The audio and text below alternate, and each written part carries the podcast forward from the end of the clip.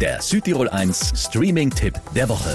Powered by Telmecom. Wir vernetzen Südtirol. Telmecom.com Gabby ist eine alleinerziehende Mutter und hat eigentlich ein Haus für sich und ihre Familie gefunden.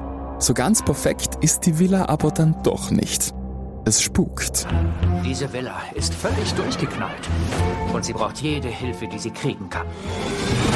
Dieses Haus spielt einem gern Streiche. Und genau deswegen kommen ein Hellseher, ein Reiseleiter, ein Priester und ein Historiker zu Gabby und versuchen die Geister irgendwie loszuwerden.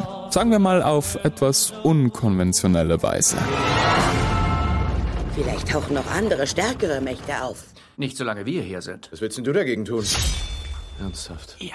Die sind doch schon tot. Sie sind dann noch toter. Okay.